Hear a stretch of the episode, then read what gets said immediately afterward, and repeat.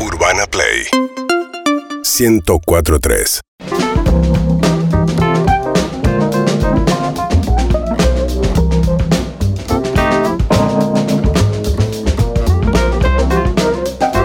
7 de la tarde, 16 minutos en la República Argentina.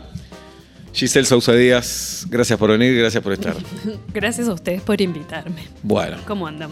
van a hacer un programa con Carolina Dueck, las dos, Sí, no somos las nuevas Caro y Giselle. Mejores amigas. Bien, te escuchamos. Gracias bueno, por venir. por favor. ¿Qué chicos, tenemos? No está eh, acostumbrada a que no estemos boludeando Claro. y que la interrumpamos y la desconcertás. Mete una. Esperando que el boludeo. Mete una razón. boludez. De hecho, justo estaba pensando A ver. que eh, si vamos a madurar, hoy es el día. Ah, Uh. ok. Contá con nosotros. Sí, No, sé, conmigo me- no. No, no, no, es- no. me da miedo vos. Che, Ustedes más o menos. Bien. Bueno, Ya empezá, reíte ahora si después no la. claro. Me encantaría, me encantaría. Lárgalo ahora. no, no me Bueno, digan porque ahora me voy a tentar de esto. Sí, entonces- pero ya se sabe. Vamos a ver si podés. Vamos. Mm. Bueno, ¿Cómo se imaginan? pará. Pará. Sí. Piensen en todas las películas, series policiales que vemos todo el tiempo. ¿Sí? ¿Están ahí? Sí.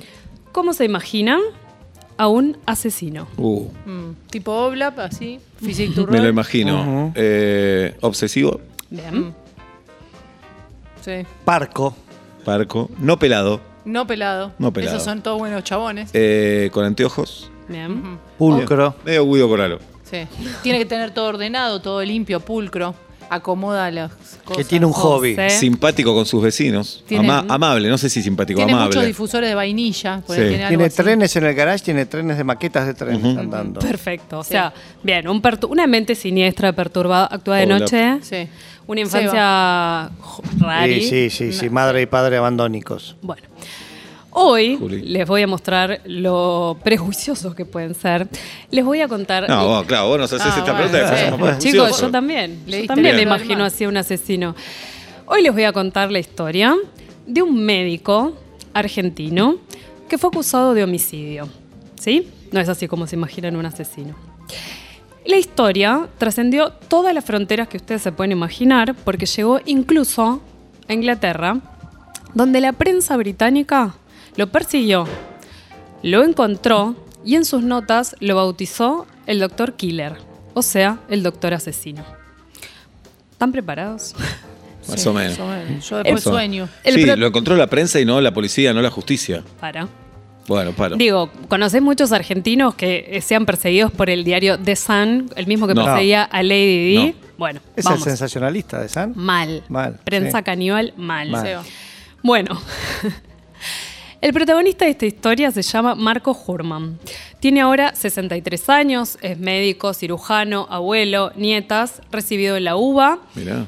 Eh, se fue a vivir a Barcelona hace como 30 años, ¿sí? Pero es nuestro, un médico nuestro. El día que lo entrevisté, para que vean cómo arranca la Ah, historia, claro, papu. Pará, te dijo. El día que lo entrevisté, le digo, bueno, contame qué pasó esa noche. Y él lo primero que me dice es esta frase. La mujer a la que yo maté se llamaba Carmen. No me dijo que no. Bueno, antes de contarles cómo llega nuestro médico Hurman a la escena del crimen, entre comillas, les voy a contar un poco de su historia, porque ustedes saben que nadie llega limpio a una situación. Digo, eh, uno nunca es una hoja en blanco frente a una situación. Hurman, mientras vivía en Argentina, había vivido esas situaciones que son muy duras que a veces pasan con los mayores, a él con sus padres. Por un lado, su mamá la había, vi- la había visto en diálisis. ¿Conocen a alguien que haya estado en diálisis? Son Sí. personas que tienen una calidad de vida bastante difícil.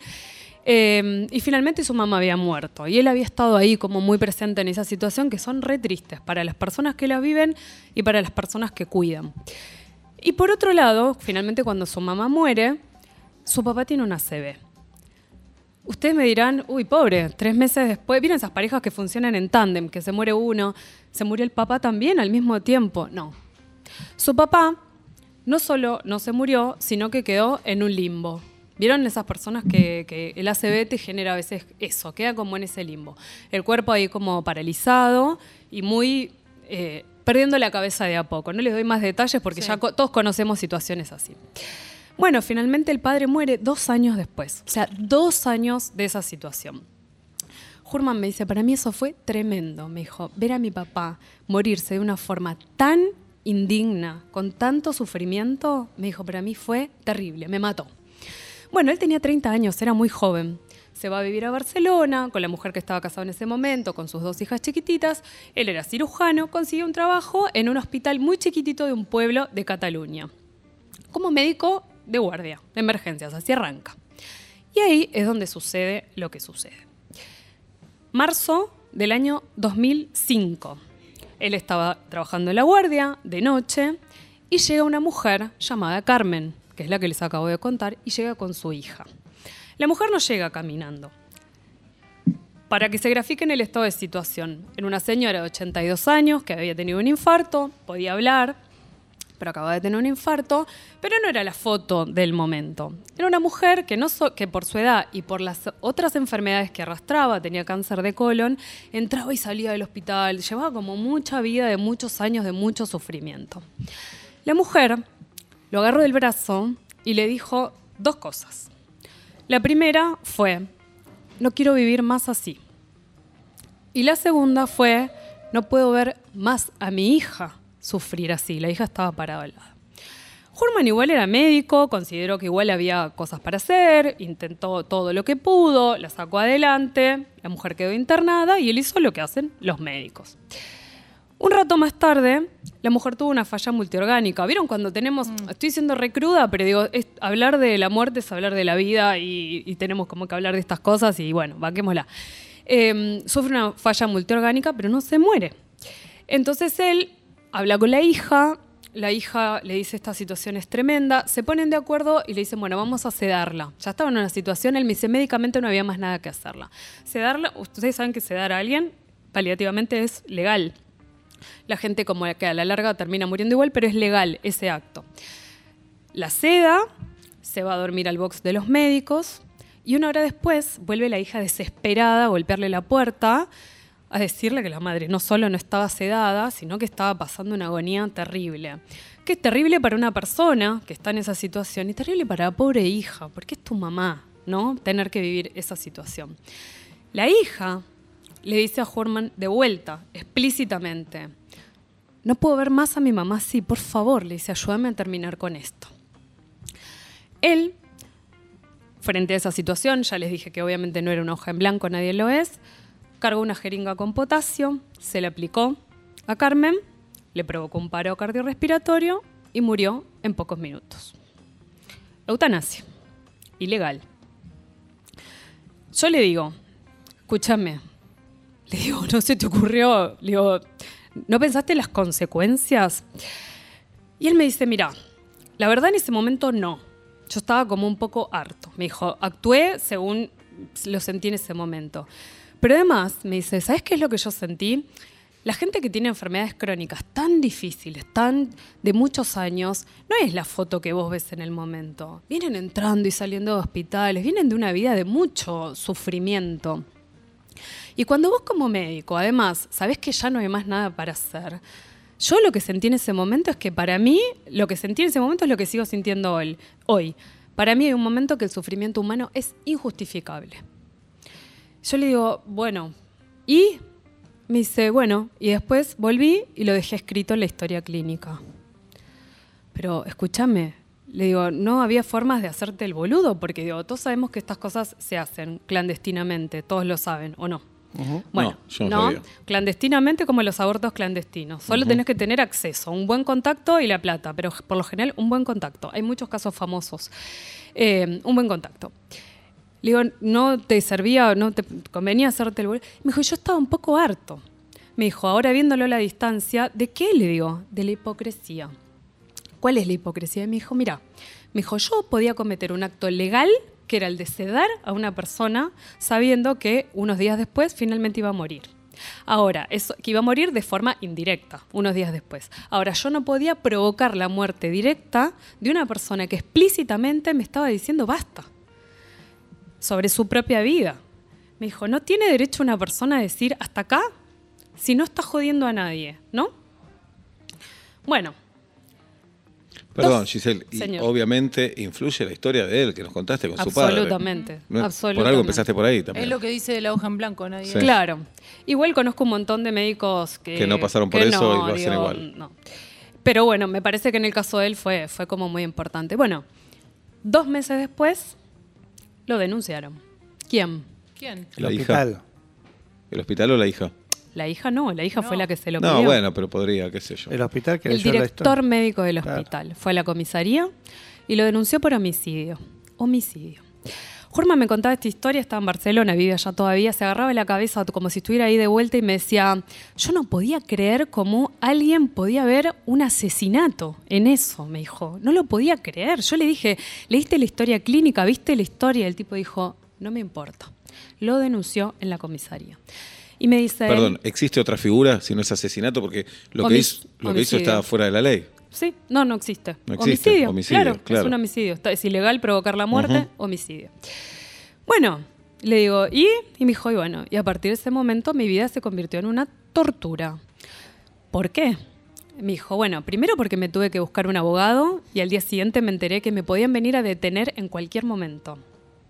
Segundo, que para pagar ese abogado tuve que usar todos mis ahorros, perder la casa, porque estaba, había una hipoteca, la casa que estaba pagando, perder todo. Eh, y además perdí todos mis trabajos y no me dieron trabajo nunca más en ningún lado. ¿Tenía entorno ahí? ¿Tenía No, pareja? estaba, algo? sí, tenía una pareja y sus hijas. Dos hijas, pero muy chiquitas, y un bebé de seis meses. Eh, perdí, me dice, me quedé absolutamente sin nada. Bueno, lo acusaba de homicidio y le pedían 10 años de cárcel. No le daban trabajo en ningún lado. Él estaba libre, no tenía antecedentes. Mientras el proceso avanzaba, no le daban trabajo en ningún lado. Porque cada vez que él conseguía un trabajo en algún lado, sonaba un teléfono o llegaba un mail que decía, ¿sabes a quién estás contratando? Y quedaba en la calle de vuelta. Bueno, mientras el proceso seguía su curso, él decide irse a vivir con su familia, casi escapando a Inglaterra porque estaba colegiado ahí a ver si podía conseguir trabajo. Y lo dejaban salir de España. Lo dejaban salir de Sí. España porque estaba en un proceso, no tenía antecedentes, no tenía prisión preventiva ni nada.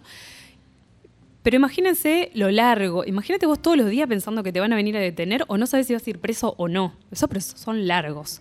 Se va a vivir a Inglaterra. Consigue trabajo, arranca otra vida, sigue pasando el tiempo. Finalmente, cuando ya habían pasado como cuatro años, el proceso en España llega como una instancia de acuerdo en donde dicen, bueno, listo, si te declaras culpable de homicidio imprudente, era la figura en ese momento, y pagas una multa, como no tenés antecedentes, no vas preso. Y él obviamente no se consideraba culpable de homicidio imprudente, pero bueno, fue la forma que encontró de zafar. Listo, le digo yo, se terminó la historia. No. Cinco años después, cuando estaba en Inglaterra, se quedó viviendo ahí, un día estaba festejando su cumpleaños número 50 en su casa, soplando las velitas con su mujer, le golpean la puerta. Un periodista del diario The Sun. Para los que no conocen, el diario The Sun son esa prensa sensacionalista que vemos cuando, les digo Lady Di porque es, es ese ejemplo de persecución sin ningún tipo de límites. El periodista le dice, nos vendieron tu historia, nos dieron la primicia, la compramos por 10.000 libras, ya tenemos fotos, hace días que te estamos persiguiendo, ya hablamos con tus compañeros de trabajo, sabemos, sabemos todo. Te venimos a preguntar si querés contar tu parte de la Wow. historia. No le dieron tiempo ni a responder. Y al día siguiente salió la nota que les digo. El título de la nota era, ahí está, en alguna foto de por ahí está, el doctor Killer trabaja, el doctor Killer, el doctor asesino, trabaja en hospitales de esta- del Reino Unido. Y me dice, perdí todo de vuelta. Me dice, me quedé sin trabajo de vuelta, nadie me quería. Porque además él, él mintió en, en Inglaterra para poder conseguir trabajo y dijo que no tenía antecedentes. Entonces lo echaron con la excusa de que tenía antecedentes y había mentido. Se vuelven a vivir a Cataluña sin conseguir trabajo. La vida se torna un calvario total. Pero ¿qué pasa? Ustedes podrían decir qué final infeliz, porque el tipo hoy trabaja, es un médico de ambulancia. Va a hacer los domicilios, ¿no? De, ¿En Inglaterra o acá? En España. En España. De las prepagas. O sea, es un cirujano cardíaco, especializado en cirugía cardíaca, estudió en Tel Aviv, como, como vos. Oh, Pero Y- pará, lo volvieron a contratar entonces. pero en una empresa privada, Privada. muchísimos años después, para hacer un trabajo bastante menor comparado con el trabajo que hacía. Vos decís, qué final infeliz. Pero, ¿vieron esas cartas guardadas que tiene a veces el tiempo que ni siquiera uno las puede manejar? Y empezó a pasar que los casos en España se empezaron como a acumular estas historias, no solamente de médicos en situaciones así, sino de pacientes, de personas, diciendo, hey, este es mi derecho, o yo estoy pidiendo esto. Uno lo conocen, De la película. el de la película. Histórico, la que hace Javier Bardem, Bardem. en la película Mar Adentro, que representa a una, a una persona que estuvo 30 años tetrapléjico después de haber tenido un accidente en la playa eh, y que no podía mover nada. Digo, no, no podía ni siquiera hacer lo que hacen muchas personas en, las- en esas situaciones que, viste, que la gente dice, ay, bueno, que se mate, porque se lo tengo que pagar yo, ni siquiera. Uno era un caso que había resonado muchísimo. Y se sumaron dos casos más. Uno, el de una mujer con Alzheimer. Y le subrayo con Alzheimer porque mucha gente cree que la eutanasia es para pacientes terminales. Y no. Es el centro de las leyes de eutanasia es cuando el sufrimiento es extremo y no hay tratamiento posible. No necesariamente tiene que ser que le queden tres meses de vida. La mujer con Alzheimer le dijo a su entorno, el día en que yo no reconozca más a mis hijos, por favor, mátenme. Sus hijos grabaron un documental, fueron activistas muy fuertes en Europa y no lo lograron. No pudieron cumplir el último deseo de su mamá, que había dicho, este es mi límite, hasta acá. No pudieron. Y se suma el año pasado el tercer caso, que yo creo que fue la gota que rebalsó el, el vaso en España. Es el caso de un hombre que había estado en pareja con una mujer toda su vida, un señor de 70 años, y la mujer tenía esclerosis múltiple y ya estaba en un estado de silla de ruedas que no, no, no se podía mover, en un deterioro muy avanzado. Y la mujer le pidió a él que le ayudara y él, corriendo todos los riesgos que ya saben que se corren, por supuesto que le ayudó. La mujer murió y el hombre quedó detenido. Cuando Hurman, nuestro médico de nuestra historia, se entera de esta historia, escribe un posteo que empieza a circular que decía algo así, no me acuerdo textual, pero decía algo así. Fíjense, esta mujer le pidió a su compañero, a su marido, a su compañero de toda la vida, que la ayudara, ¿no? Que le ayudara a morir. Y él lo hizo. Ustedes, ¿qué ven en eso? ¿Ustedes ven un asesino? Decía. ¿O ven ahí un acto de amor? Decía, porque yo lo que veo es un acto de amor. Se me puso la piel de gallina, siempre pasa lo mismo. Eh, bueno, la historia termina, como seguramente sabrán, que es que la eutanasia se legalizó en España por el empuje de una historia más otra, más otra, más otra. Por lo cual hoy Horman, el médico argentino, pasó de ser el paria que les acabo de contar a ser un pionero total. O sea, es, el médico argentino es pionero de la eutanasia legal en España. Y para terminar esta historia, les quiero preguntar, no sé si les incomoda la pregunta, yo tengo mi respuesta, pero me gustaría preguntarles a ustedes si estuvieran en una situación así, ustedes, si les gustaría poder decidir, decir hasta acá. Sí, 100% en mi caso. Sí. A mí también, desde lo racional es muy fácil decirlo. Total. Después, si me toca atravesarlo, no sé. No sabes. Hoy, desde acá te digo que sí. Aparte que en, el, en, en unos momentos tan crudos me imagino que eh, hay personas que se aferren más a la vida y que quieran seguir hasta el final y personas que digan, yo no estoy para bancar esta. Entonces es como muy difícil pensarlo, por suerte, desde Bueno, este pero está lugar. bueno que exista el derecho Que a exista el derecho Exacto. siempre. Más Que- derechos siempre. Exacto, que Menos nunca es una obligación. Vos Claro. fíjate, hay un caso muy conocido en Córdoba que de un chico que se llama Alfonso Oliva, que frente a la misma situación, ella que tiene Bullrich, él dijo hasta acá y Bullrich quiere seguir seguir hasta el final, investigando, poniendo una fundación. Es muy subjetivo. Es uno decide Claro. cuál es el límite. La dignidad es algo subjetivo. Pero el derecho tiene que estar para poder tener esa elección. Si vos lo querés, es un botón rojo que puedes apretar, pero es como que yo te diga, bueno, que haya ley del divorcio. ¿Quiere decir que todos nos tenemos que divorciar? Claro que no. Aborto, cualquiera, identidad de género. Mañana somos quieras. todos travestis. No. O sea, no, no, pero el sí, que la se asustaban necesita. con el matrimonio igualitario. Decían, van a ser todos gays. ¿Entendés? Sí. Que el que la necesita tenga ese botón rojo ahí para apretarla. Bueno, en Argentina hay tres proyectos de ley en el Congreso que esperan ser debatidos. Están cajoneados, año electoral. Yo creo Es lo que se viene. Es la, que es la que se viene y que es hora de que Y empecemos. se van a enfrentar los mismos grupos de siempre, seguramente. Los que quieren de- los derechos y los grupos más religiosos que van a decir no. Pro, pro vida para todos Sí, lados. claro. Bueno, creo que todos conocemos historias de esto. Es hora de empezar a decir, bueno, cada uno puede decir sobre su vida, Gracias, Giselle. querido. Giselle Sousa Díaz, en vuelta y media. urbanaplayfm.com